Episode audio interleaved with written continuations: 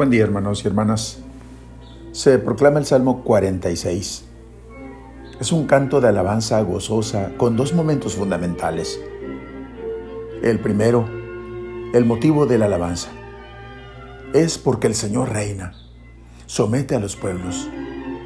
Hay que cantarle el mejor de nuestros cantos, porque reina sobre todas las naciones desde su trono santo. En el segundo momento se menciona una relación de asociación que denota un gran progreso.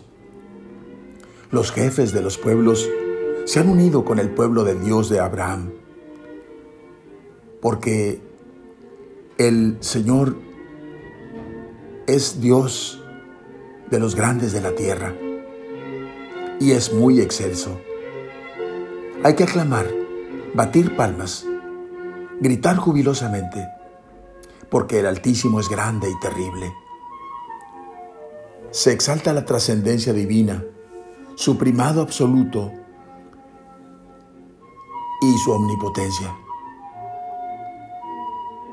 También Cristo resucitado exclamará, me ha sido dado todo poder en el cielo y en la tierra. Se aclaman en el Salmo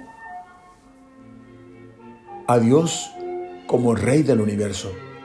Posiblemente es un himno litúrgico para alguna de las fiestas reales en que el pueblo aclama a su Señor bajo la figura de monarca.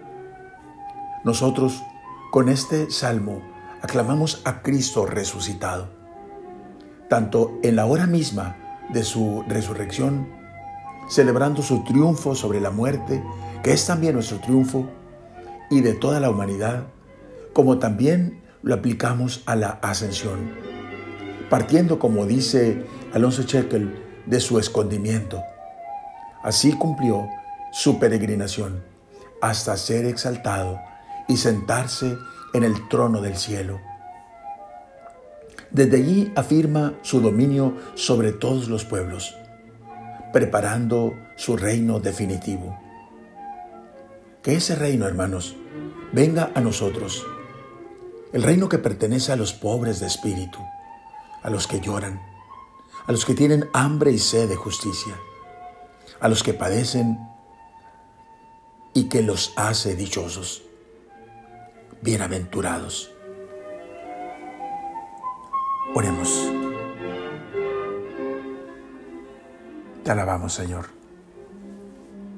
Aplaudimos junto con todos los pueblos Llenos de gozo, aclamamos, Señor, que eres altísimo y terrible sobre toda la tierra, Rey Supremo. Ven a reinar también a nuestro corazón, Señor. Que venga a nosotros tu reino, tu reino de justicia y de amor. Da este reino, Señor, prioritariamente a los pobres de espíritu, a los que padecen hambre y sed de justicia, a los que lloran. Y con tu reino, Señor, ven consuélanos. Amén. La bendición de Dios Todopoderoso, Padre, Hijo y Espíritu Santo, descienda sobre ustedes.